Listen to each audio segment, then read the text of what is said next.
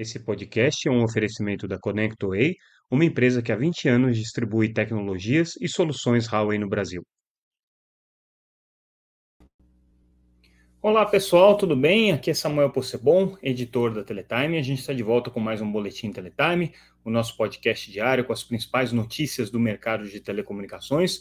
Hoje trazendo aqui em destaque o que a Teletime apresentou nessa quarta-feira, dia 21 de fevereiro de 2024. A gente já começa a sentir o clima de aquecimento para o Mobile World Congress, que começa na semana que vem em Barcelona. Algumas notícias que a gente vai trazer aqui já começam a trazer, dar o tom daquilo que a gente pode esperar para o evento, que é o principal evento de telecomunicações na próxima semana.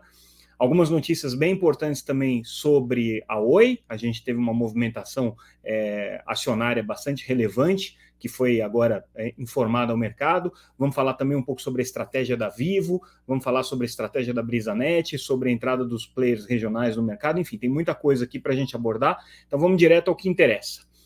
É, entrando já no clima do Mobile World Congress, a GSMA, que é a principal associação é, setorial representativa é, das empresas de telecomunicações no mundo, que é quem organiza o Mobile World Congress, quem organiza o evento que vai acontecer na semana que vem, é, publicou um manifesto, é um manifesto que congrega empresas é, de toda a América Latina, e nesse manifesto, que é assinado, obviamente, também pelas operadoras brasileiras, pela Claro, pela TIM, pela Vivo pela Algar, é, eles trazem uma preocupação é, bastante explícita e direta com relação à questão dos investimentos em infraestrutura e do fair share. O que, que as operadoras estão alegando aqui? Eles chamam atenção, eles alertam para o risco é, de que é, os, as demandas e as necessidades de investimento em infraestrutura não sejam é, suficientemente supridas com a capacidade de investimento que o setor de telecomunicações tem.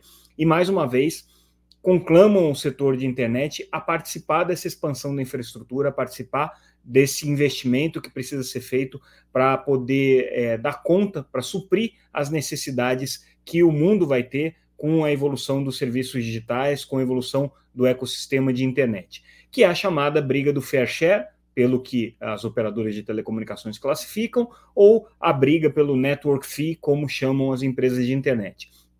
A gente já está vendo esse clima bastante exaltado aí, com principalmente aqui no caso brasileiro, com a formação de uma aliança, de uma associação é, de diversos setores contra a ideia de cobrança de uma é, taxa de uso da rede. As operadoras de telecomunicações, por outro lado, não falam em taxa de uso da rede especificamente, mas falam em partilha de investimentos, em partilha de compromissos, inclusive em políticas públicas. A gente vai ver daqui a pouquinho, quando falar um pouco sobre a estratégia da Vivo, que ela chama atenção para esse aspecto. Mas o que essa carta, é, na verdade, acaba colocando é que eles pedem uma contrapartida, já que são pequenas é, é, é, contribuições que podem ser feitas por um número de empresas é, que hoje representam a maior parte do tráfego e que já vão fazer muita diferença para o investimento em infraestrutura que é necessário para dar suporte para esse tráfego. Então, assim, é uma manifestação formal, é, endossada pela GSMA e assinada pelos principais operadores móveis brasileiros, né, e que na semana que vem certamente vai ser é, é, manifestada também em escala global, aí com um evento uh, trazendo as operadoras europeias, as operadoras asiáticas, que devem vir com um discurso muito parecido com esse que está sendo manifestado aqui. Então, é, o, o, o, tom começou, né? Aquilo que a gente está é, antevendo aí como uma das principais questões que vão ser colocadas agora no mercado, é, já começa a aparecer nesse manifesto, nessa carta manifesto da GSMA,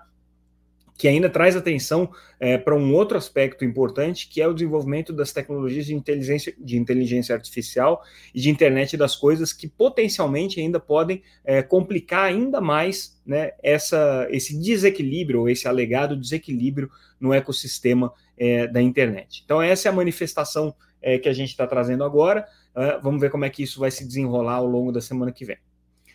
Falando agora rapidamente da Oi, é, a gente uh, traz hoje a notícia que, na verdade, foi publicada por fato relevante, né, pela própria empresa, de que é, um fundo é, chamado Trustee DTVM alcançou 5,1% de participação na Oi. A gente está vendo essa movimentação dos papéis, essa especulação sobre os papéis da Oi, já fizemos uma matéria sobre isso.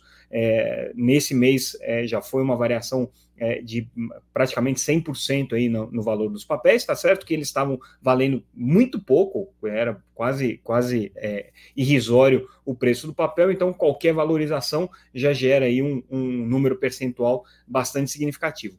Mas essa trustee da TVM, é, agora com uma participação maior do que 5%, a, OE, inclusive, é obrigada a informar né, quando tem um, um acionista com é, esse volume de ações, no caso específico são 33 milhões de ações ordinárias, é, então esse, esse acionista já vai ter uma, um peso importante, uma participação importante nas discussões agora que vão acontecer daqui para frente. Especula-se muito sobre qual seria a vinculação desse fundo é, com o empresário Nelson, Nelson Tanuri, que já foi acionista da Oi no passado, já é, se envolveu com um processo de disputa societária em que é, a Oi mesmo classificava como uma tentativa de tomada hostil do controle da empresa. Ele, no final das contas, acabou saindo da participação da Oi naquela ocasião, às vésperas da primeira recuperação judicial, um pouco antes é, é, da primeira recuperação judicial. Naquela ocasião, inclusive, a Anatel teve que fazer uma, uma intervenção no conselho da Oi para evitar é, que é, o Tanuri conseguisse, via conselho, tomar o controle da empresa. Foi um episódio muito emblemático aí na história da Anatel e muito, e muito traumático para a Oi. É, mas a gente não tem certeza de que esse, esse fundo está vinculado ao Tanuri ou não. O que existe é que parece que um dos é, é, representantes desse fundo, um dos signatários desse fundo, é sim um parceiro é, do Tanuri em outros empreendimentos. Então, daí é, que vem essa, essa suspeita, esse rumor, e é o que está sendo colocado aí no mercado, que obviamente não é confirmado é, pelas partes. Agora, é, o Tanuri hoje está numa situação bastante diferente, porque ele é hoje o principal acionista controlador da Liga Telecom, que tem uma infraestrutura de redes é, neutras. A Liga Telecom, até onde a gente sabe, recentemente estava numa conversa com a Vital para uma eventual parceria, fosse na forma de é, uma fusão das duas empresas ou na compra é, de uma empresa pela outra. É, e aí, é, entrando com participação relevante dentro da Oi. A Oi é acionista da Vital também, então as peças começam a ficar é, um pouco mais próximas. Seria um movimento aí que poderia trazer alguma racionalidade para esse movimento maior de negociação entre a Liga e a Vital, que começou a acontecer no começo desse ano. Né? Nesse momento não tem é, informação mais é, precisa sobre qual é o estágio dessa conversa, mas alguma coisa é, pode acontecer e aí um movimento desse tipo estaria ligado. De novo, desde que essa empresa é, trustee de fato tenha a ligação com o empresário Nelson Tanuri, como se supõe e que até agora tem sido negado aí pelas partes. Mas de qualquer maneira, uma movimentação importante e um acionista agora que ganha um peso é, relevante aí nesse momento de discussão que a gente vai ter a Assembleia Geral de Credores, que a gente tem expectativa de conclusão das conversas com a Anatel. Não sabemos ainda em que pé que isso daí vai é, chegar ao final do, do, debate. Inclusive, existe a possibilidade, sempre existe a possibilidade de que a Oi é, retome o processo de disputa arbitral, e aí é um valor bilionário contra a União, que poderia trazer consequências aqui, é, é inclusive né, importantes para os acionistas da empresa, caso a Oi venha ganhar esse processo de arbitragem, caso no futuro o governo venha pagar o que deve. Mas, por enquanto, o que está valendo é a tentativa de acordo entre a União e, e, e a Oi, é, mais especificamente entre a Anatel é, e a intermediado pelo Tribunal de Contas da União, e aí o propósito é chegar no zero a zero. Ninguém está com a intenção, nesse caso, de ter alguma, é, alguma sobra financeira, alguma receita financeira. Mas o que não quer dizer que isso não possa acontecer ao final do processo. E aí vamos falar um pouquinho da Vivo, a gente já tinha trazido os resultados financeiros da empresa no nosso boletim de ontem, estão lá disponíveis no nosso site, como sempre, né? Mas hoje é, aconteceu a conferência para analistas e também para a imprensa, e o presidente da empresa, Christian Guevara, deu algumas informações adicionais aí sobre é, a estratégia que a Vivo tem, algumas questões que envolvem inclusive o futuro da Vivo, o futuro da Oi, né, e o, o o, que se espera aí do mercado é, nos, próximos, nos próximos meses e principalmente para esse ano de 2024. O primeiro ponto que ele destacou é o seguinte: os resultados da Vivo não foram puxados por reajuste de preço, ainda que tenha havido reajuste de preço, correções que, segundo ele, acontecem de maneira corriqueira. O que puxou o resultado de, da, da Vivo, que teve um, um, aumento de receitas no ano de 2023 aí, superior a 8%, foi sim é, o processo de é, agregar valor aos serviços que já estão sendo prestados. Então, no caso do serviço móvel, a migração do pré-pago para o pós-pago, é, a oferta conjunta de serviços e assinaturas adicionais, no caso dos serviços de é, banda larga,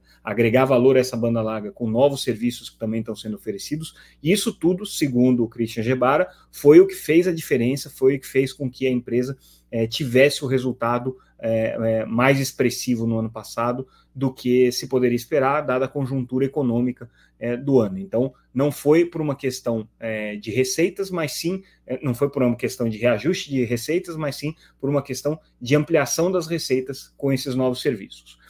Outro aspecto que ele é, chama atenção é com relação à questão da, da, do, da ampliação da sua infraestrutura hoje. E aí é onde a gente faz a ponte com a questão do fair share, que foi a primeira notícia que a gente trouxe. É, ele diz que hoje é, os operadores de telecomunicações eles têm um grande desafio e o desafio não é aumentar a capacidade da rede instalada hoje para que os consumidores possam consumir mais. O desafio que está colocado hoje é ampliar a cobertura.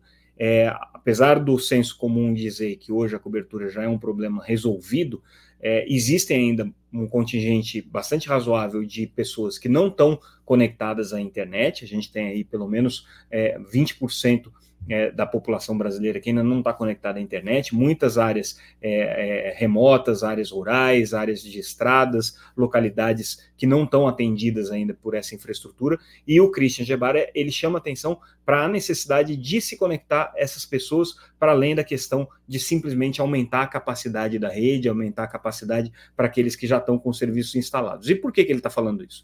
Justamente para levantar a questão do fair share, né, que está sendo hoje é, né, manifestada de maneira, inclusive, formal pelas operadoras com aquele manifesto da GSMA que a gente comentou na primeira notícia. Então, ele com isso reforça um pouco essa leitura de que é preciso ter uma partilha de investimentos, é preciso haver um esforço conjunto seja nas políticas públicas, seja é, no, no, no, na definição de estratégias, para que as empresas de internet participem também dessa ampliação da internet. Com relação é, à questão do zero rating, que outras operadoras é, começaram a se afastar desse modelo, ele chama atenção para o fato de que a Vivo não, nunca adotou o modelo de zero rating para aplicativos, a não ser para o WhatsApp. É, ele considera que há sim hoje uma distorção no WhatsApp, porque ele deixou de ser uma plataforma de mensagens que tinha baixíssimo conteúdo de dados e passou a ser uma, uma plataforma é, de videoconferência com um consumo bastante significativo de, é, de capacidade de dados. Também é uma plataforma de compartilhamento de vídeos e de fotos, o que também pesa para isso. É, é uma plataforma de voz e de compartilhamento de arquivos de áudio, então também gera tráfego. E aí ele diz que nesse contexto, aí sim, a Vivo é, poderia reavaliar é, a gratuidade do serviço. Mas por enquanto não tem planos e eles não estão é, com outros serviços de streaming, por exemplo, é, sendo distribuídos é, dentro do pacote de franquia sem que aquilo gere o consumo, que é o que a gente chama do zero rate. Sobre as negociações que a Vivo está enfrentando com a Anatel no Tribunal de Contas da União, a gente lembra que não é só a Oi que está passando por esse processo, a Vivo também está, e as outras concessionárias também vão entrar nesse, nesse mesmo fluxo, a Claro, a Algar e a Liga Telecom. É, no caso da Vivo especificamente, ele diz que a expectativa é chegar a um entendimento até maio, e ao contrário da Oi, que quer chegar num modelo de zero a zero, a Vivo é, diz que faz sentido sim fazer investimentos, gostaria de poder contribuir com investimentos, é, desde que fossem investimentos é, estrategicamente pensados para suprir essas necessidades aí do Brasil. E, obviamente, ela tem é, a expectativa de que haja um encontro de contas justo. Né?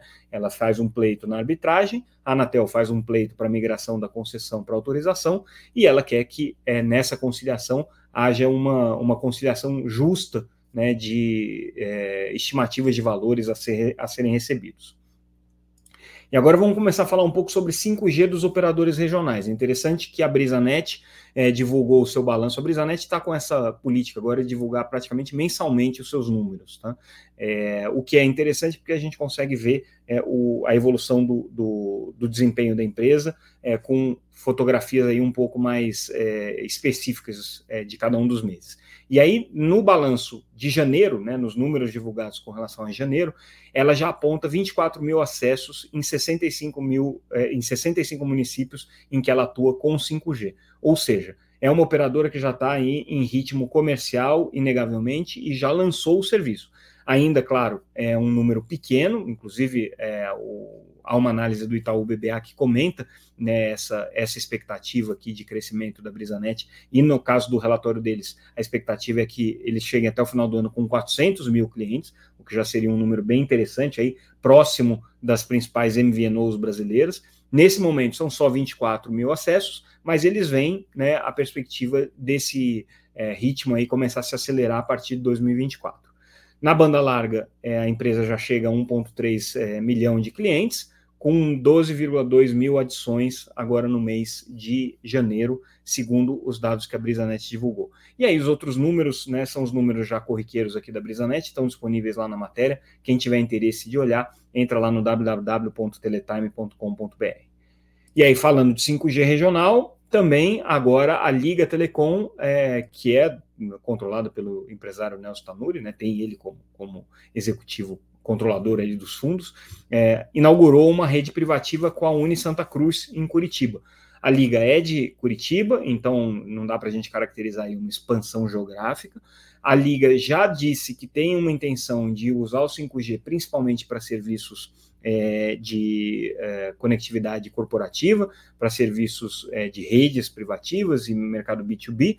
E aqui essa parceria com a Uni Santa Cruz só reforça essa estratégia, porque é, a primeira, né, uma das primeiras aplicações de 5G que a Liga está desenvolvendo é justamente para uma rede privada. Então, já reforça aí a estratégia da empresa nessa direção, mas pelo menos mostra um movimento aí de é, é, ampliação é, do serviço 5G pela Liga, que tem a autorização para é, explorar o 5G nos estados é, do, de Santa Catarina, do Paraná e é, também no, no, estado de São Paulo. Então, essa aí é a, a próxima missão da Liga.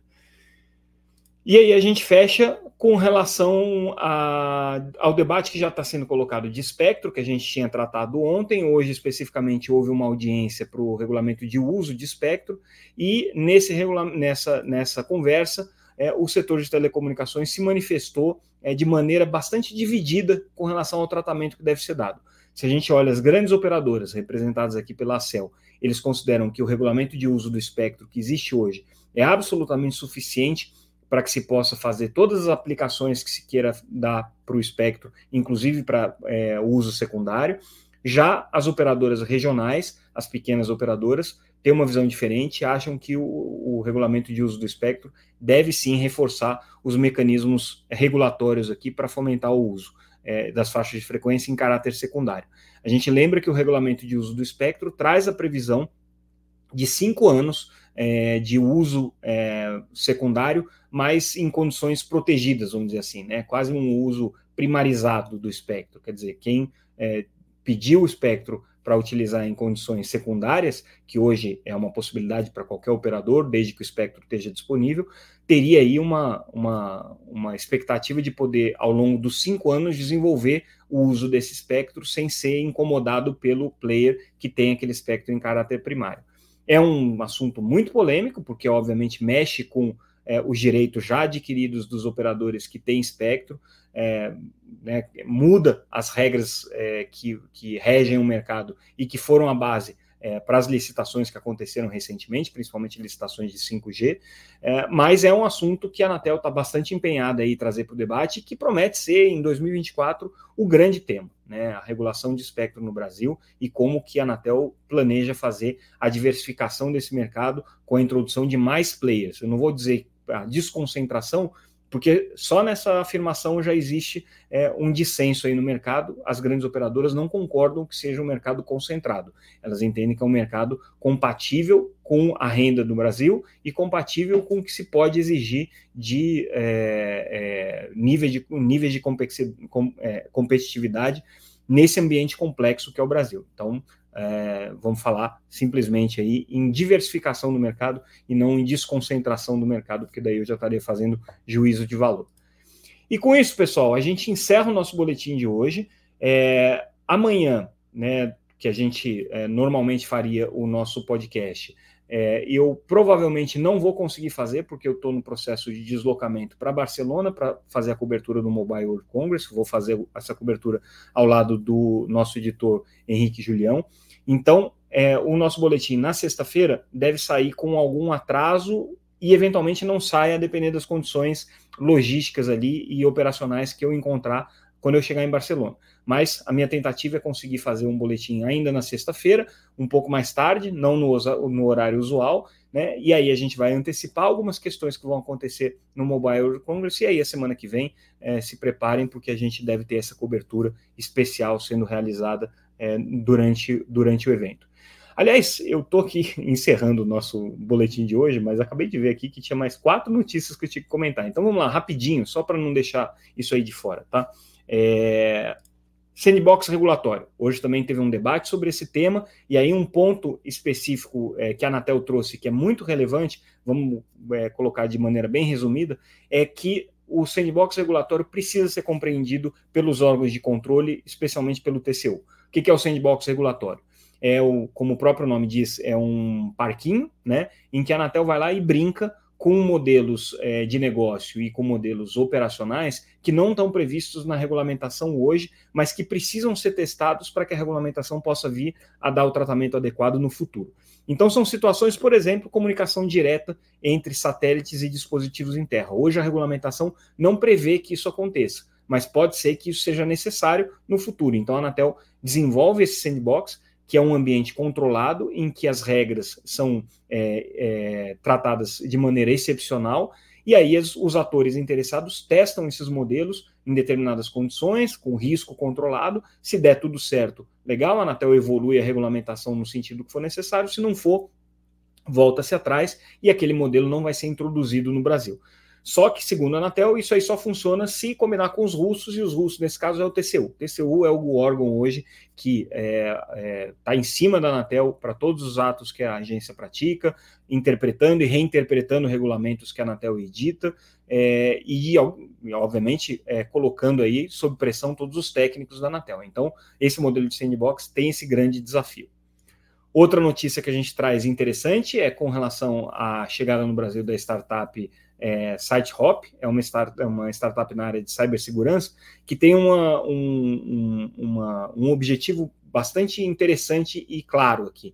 É como é que você concilia a expansão é, dos serviços prestados em nuvem, principalmente pelas operadoras de telecom, é, com as necessidades de baixa latência do 5G, mas sem abrir mão da questão da segurança cibernética, porque hoje é, o caminho para você conseguir chegar em latências é, bastante é, competitivas, né, baixíssimas latências no 5G, muitas vezes é, é, é seguido em detrimento de, da, da, das proteções das medidas aí de cibersegurança, o que bota numa camada de vulnerabilidade muito grande em torno desse serviço. Então a, a SiteHop está atuando justamente é, nessa em encontrar essa solução. Eles têm uma solução, uma solução de hardware para isso, né? E estão trazendo agora para o Brasil. A chegada deles agora é bem interessante. Outro assunto importante é a Omnispace, que é um, uma empresa é, operadora de satélite em banda S, que não está operando no Brasil, ganhou autorização para operar no Brasil. É, e é mais uma dessas empresas que estão olhando para o futuro é, do mercado de internet das coisas partindo do princípio da conexão direta entre satélites e os dispositivos em terra, ou seja, a conexão D2D, que é o, a grande tendência aí que a gente vê hoje no mercado de satélites. E aí, agora sim, agora encerrei, com isso, essa foi a nossa última notícia, é, e repetindo, a gente nessa sexta-feira, se conseguir produzir esse nosso podcast vai ser num horário atípico, um pouco mais tarde, mas é, ao longo do final de semana certamente vocês vão ouvir é, falar de mim novamente, já antecipando a cobertura do Mobile World Congress. Com isso, pessoal, eu fico por aqui. Agradeço mais uma vez e imensamente a audiência de vocês de sempre, os comentários de sempre, o feedback de vocês. Lembrem-se sempre de se inscrever no canal, convidar as pessoas que vocês conhecem para se inscreverem é, no nosso canal ou acompanhar o nosso podcast nas plataformas de áudio. A gente está disponível no YouTube, no LinkedIn, no Facebook, no Twitter e também é, nas principais casas aí de distribuição de podcasts é, do mundo. Ficamos por aqui, pessoal. Até mais. Obrigado pela audiência e é, bom final de semana para todos.